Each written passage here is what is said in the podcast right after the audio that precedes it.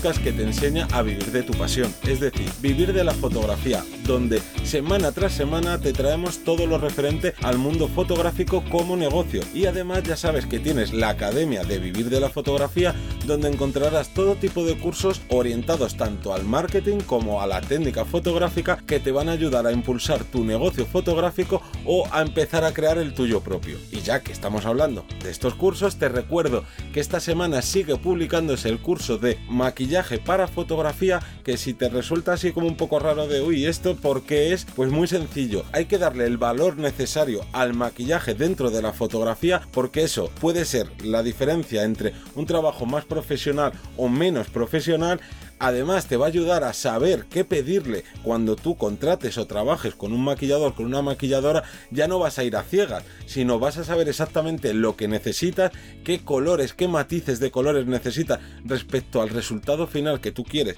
de esa sesión de fotos. Y bueno, muchísimas más cosas y muy interesantes.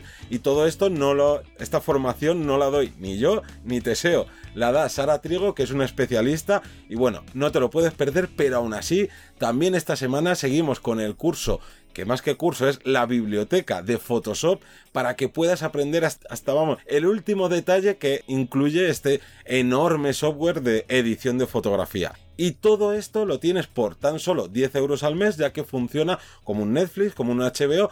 Todas las semanas publicamos nuevos capítulos de cada curso y tú puedes acceder a todos los cursos, tanto presentes como futuros. Y ahora ya sí, me voy a presentar. Yo soy Johnny Gómez y conmigo y contigo tienes a Teseo Ruiz. Hola, buenas. El podcast que vamos, bueno, el tema del podcast de esta semana son los errores técnicos que te pueden llevar a la, digamos, ruina. Literalmente, porque te pueden traer muchos problemas. Y estos errores no son errores que puedas luego solucionar en postproducción. No, son errores que cometes en la propia sesión y que si no te das cuenta de que has cometido ese error o que te ha pasado X fallo y no vuelves a realizar esas fotografías, olvídate porque por muy potente que tengas el ordenador y por mucho que utilices Photoshop muy bien, no vas a poder corregirlo. En este caso, perdona que, te hmm. corte, eh, los errores técnicos hmm. requieren una, una, forma de procesar o de pensar que parece que de primeras es muy difícil, ¿no? Es dificilísimo manejar un flash, es dificilísimo eh, aprender de esto, de lo otro pensar que todo eso, entre comillas, ya está todo inventado. Lo difícil es sacar la idea de la cabeza. Es eh, la dirección del modelo, lo que cómo lo podemos transmitir, a la hora de componer, cómo queremos em, pues eso, dirigir esa, esa, emoción con la propia fotografía. La técnica en sí es lo más sencillo de todo. Esto no significa que requiera trabajo. Habrá que practicar, habrá que entender por qué el flash tiene un destello con tanta potencia, entonces me permite congelar. Hay un montón de posibilidades, pero la técnica, creerme, que es lo más sencillo de aprender porque está ahí, es leer y aplicar. Hay otras cosas que hay que razonar, hay que mm, padalear, o sea, hay que saborear, perdón, eh, para, para entender exactamente cómo, cómo desarrollarlas. Entonces, la técnica muchas veces nos da miedo, pero, pero bueno, podemos conseguir con estos puntos que vamos a destacar eh, que, no nos llegue a desbordar y, no llevarnos sustos cuando lleguemos a casa. Muy bien explicado y vamos con los cinco puntos que queríamos destacar que no tenéis que cometer, que tenéis que tener mucho ojo y revisar mientras estáis trabajando. Y si quieres empezar tú con el primero para no estar... en este caso podríamos eh, hablar de un error cuando hablamos de flashes, hablabas de flashes hace un segundito, el mayor error que se suele usar cuando uso flash es disparar el flash con una temperatura de color. En este caso ya sabéis que el flash estaríamos trabajando con 5000 Kelvin, que sería como el neutro, y a lo mejor estamos añadiendo luz ambiente de una farola en una calle, fotografía callejera nocturna, ¿no? Vale, pues esa farola seguramente sea una luz mucho más cálida, 3200 Kelvin, y eso va a hacer que el flashazo haga que el sujeto esté completamente blanco, entre comillas, y esté como, no esté integrado, que parezca casi un cortapega, que destaque demasiado el sujeto. La mejor iluminación o la mejor fotografía es cuando no se nota el flash. Cuando lo notamos, a menos que estemos buscando ese, ese contraste, ¿no? Pero generalmente no tenemos que notar eso. Entonces, a veces se nos olvida que puedo añadir cierto gel, pues, por ejemplo, el CTO o el CTB, que sería el CTO es el cálido o el CTB es el frío, para intentar integrar ese flash de luz variar esa temperatura de color para que al final sume con la temperatura de color que hay en el fondo y yo cuando juegue con mi balance de blancos en la cámara vaya todo por igual, vaya todo a blanco, vaya todo a amarillo, eh, cálidos, vaya todo a neutro, pero que ambos ambas luces eh, sean iguales. Esto puede pasarte seguramente si sois de los que trabajáis eh, fotografiando eventos, pues a veces que hay eventos que cada luz es de su padre y de su madre y es como, como lo, te lo encuentras y luego en edición tienes que pelearte. Pero de primeras, ojo, que se nos olvida que yo pongo el flash, me gasto un dinero en el flash, pero luego no tengo filtros, geles, gelatinas, como queréis llamarlo, o tengo las de un euro que me he comprado en cualquier tienda eh, de por ahí, y pero se me olvida que es que dentro del CTO, por ejemplo, que sería el cálido, tengo varias, mm, varias eh, gelatinas con diferentes tonalidades, o sea, dentro del cálido un poquito más más saturado o menos saturado, porque a lo mejor resulta que, repito, que la luz de la farola es muy, muy, está muy saturada, es muy cálida y necesitamos añadir ese, matiz, o a lo mejor es muy poquito, a lo mejor es un soleado que da un poquito de, cálido y yo tengo que añadir ese poquito de cálido al flash. Entonces, eso que hay que ponerlo, repito, en el flash, que se nos olvida, no, luego con edición paso un pincel, bueno, se puede hacer, pero ya estás añadiendo más tiempo a la parte de edición y estás dejando que, hasta que no llegues a casa no sepas muy bien cómo encontrarlo o luego cómo pelearte con el balance de blanco. No, y si al final es tan sencillo como comprarte estos geles y utilizarlos en el momento, ¿para qué vas a tener que estar trabajando luego más tiempo en el ordenador, que es dinero que ya no, no estaba presupuestado y por tanto es dinero que estás perdiendo? Así que cuidado. Y Pasamos al siguiente ejemplo, que sería también tener mucho cuidado cuando utilizas distancias focales angulares, ya que muchas veces a lo mejor te quedas con, con ese efecto impactante que tiene un angular y que dices, ah, pues que esto queda chulo, ya sea dentro del retrato, sea dentro del tipo de fotografía que sea, muchas veces tendemos a mirar únicamente el centro de la fotografía y nos ponemos, y por ejemplo, nos olvidamos de mirar las esquinas. Y a lo mejor dentro de esa esquina hay algo importante, ya no es solo el sujeto principal de la fotografía, que está tan deformado que dices, ahí va. ¿Y eso cuando te das cuenta? Cuando llegas a casa y cuando ves la foto ya no solo en el visor de la cámara, que no suelen ser más de 3 pulgadas de, ¿no? de monitor, y cuando llegas a tu monitor, que es de 25, de 30 pulgadas, y dices, ahí va, ¿qué he hecho yo aquí?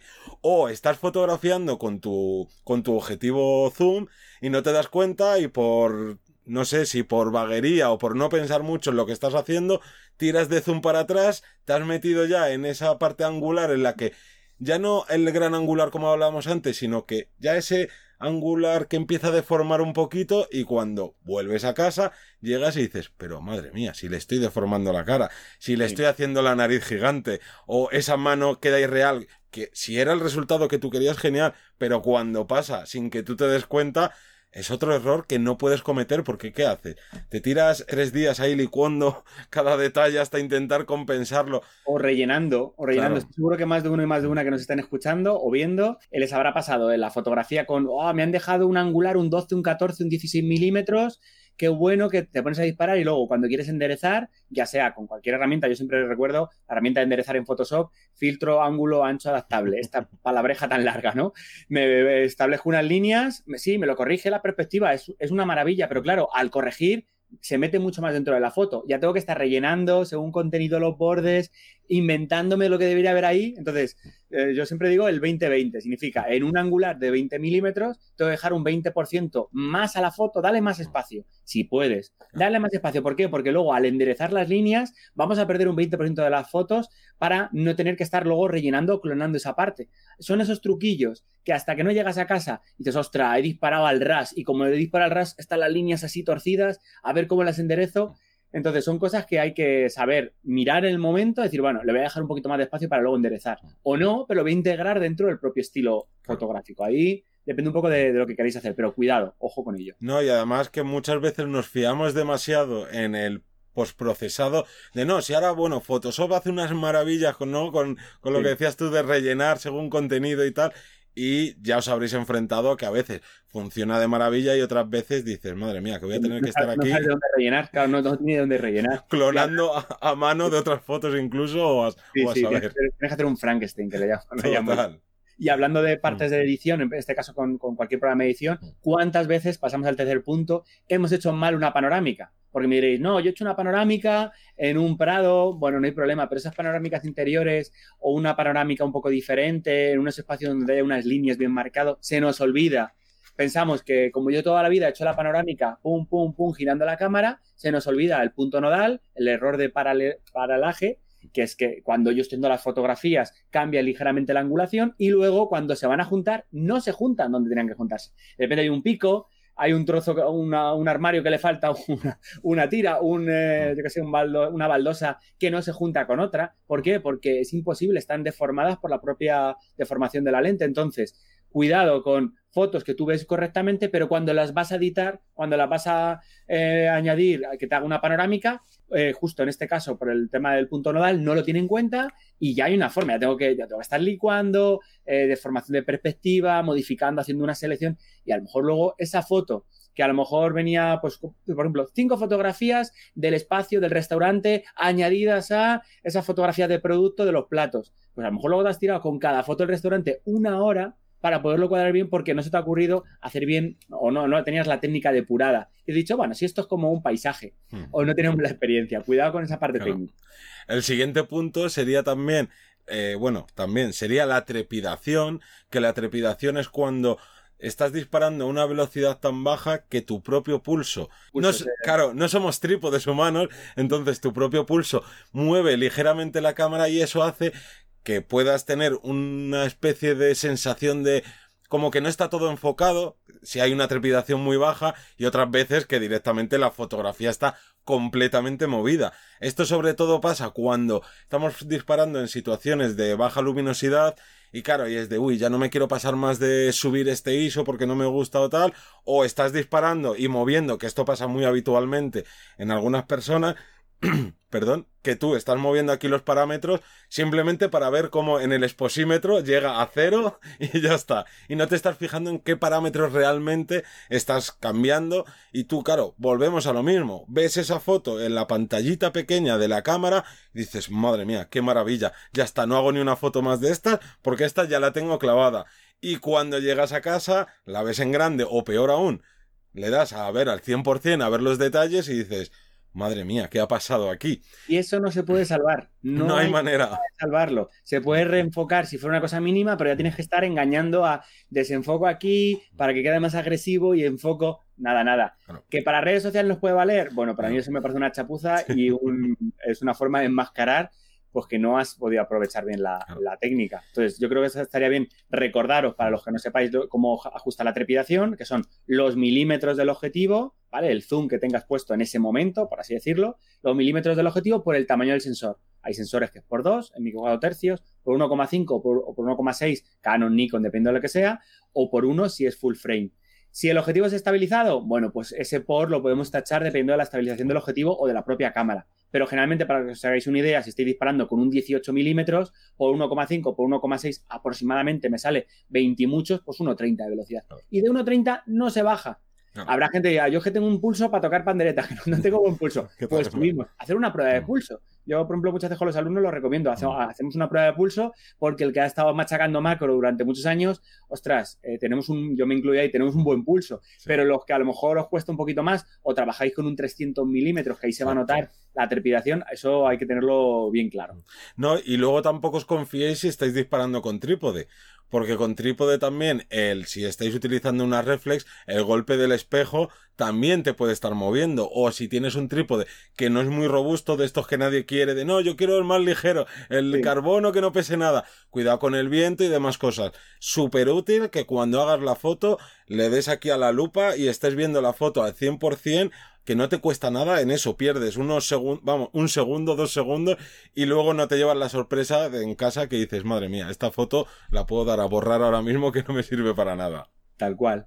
Y por último, y no menos importante, ajustar el AF, el autoenfoque, a la situación. Fijaros que no estamos destacando nada de exposición. ¿Por qué? Porque una foto oscura la podemos aclarar, salvo excepciones. Una foto clara se puede oscurecer eh, bueno, pues, pues se puede jugar con eso, pero el foco, si está mal, como hemos dicho antes de la trepidación, si el foco está mal, apaga, vámonos, no se puede hacer nada. Y con el AF pasa eso. ¿Cuántas millones de veces, voy a decirlo así, que nos ha pasado a todos, se nos ha ido el foco al fondo el sujeto está completamente desenfocado, el fondo enfocado, o cuántas veces hemos querido fotografiar a una persona y hemos enfocado al que está más cerca, o cuántas veces, entonces, eso es porque no sabemos ajustar bien el enfoque, que generalmente, dependiendo de la cámara, ya sabéis, tenemos un enfoque sencillo y uno continuo, para el, el sencillo se va a quedar donde nosotros apoyemos y el continuo va a seguir ese punto que tenga, que tenga el foco, ¿vale? Una vez que yo tengo esas dos posibilidades, recordamos, un punto o varios puntos. Pues si lo tenemos claro, un punto, pero si el sujeto se mueve mucho, es un pájaro que va a entrar por una zona de la foto, yo no puedo poner un punto, tendré que poner todos los puntos o varios puntos para que en cuanto entre, la cámara lo detecte y se vaya por él. Pero ¿y si quiero fotografiar a un chico que va de amarillo en una calle? Y claro, si pongo todos los puntos y todo el mundo se mueve en la calle, ¿a hacia quién enfoca?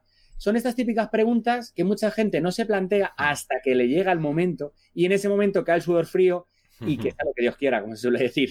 Entonces, hacer prueba de enfoque. Esto es una, eh, como una, escuela de tiro. No pasa nada. Probemos en casa, en la calle, y vamos a probar a fotografiar de una forma u otra y qué es lo que, lo que mejor nos viene. Es cierto que las automatizaciones cada vez vienen con más fuerza. ya sabéis que a la Sony tiene un, eh, y Canon ha cogido bastante fuerza respecto al enfoque al ojo.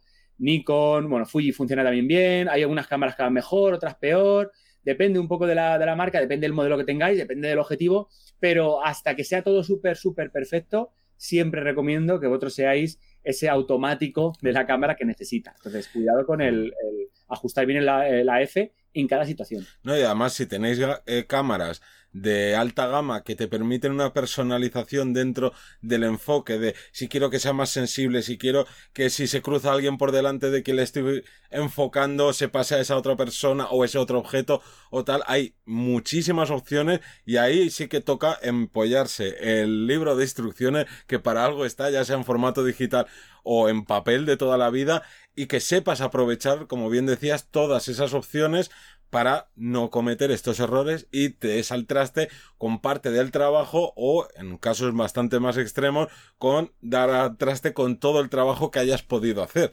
Así que, como ves, son cosas que puedes decir, va, si esto, no, esto son tonterías, ya, son tonterías hasta que por no estar pendiente de ellas te pasan y luego viene el sudor frío, los lloros y, el a ver cómo lo explicas tú al cliente de, oye, mira. Ahí está, nos jugamos la profesionalidad por este tipo de cosas que mucha gente no le da valor o piensa que ya lo sabe todo. Hmm y todos caemos en errores. Yo el mm. primero, que habrá pasado más de una vez, siempre nos podemos equivocar porque somos humanos, hay que recordarlo. Mm. Entonces, cuidado con eso. La técnica está para aplicar en el momento y darse cuenta de los errores en el momento. En casa no nos vale para nada. Pues poco más que decir. Con esto nos despedimos, no sin antes recordarte que nos puedes escuchar en todos los podcatchers que existen, ya sea Spotify, iTunes, iVoox, en cualquier sitio. Muchas gracias a todos los que os suscribís a la plataforma de cursos de Vivir de la Fotografía y que nos escuchamos el próximo lunes a las 7 de la mañana. Adiós.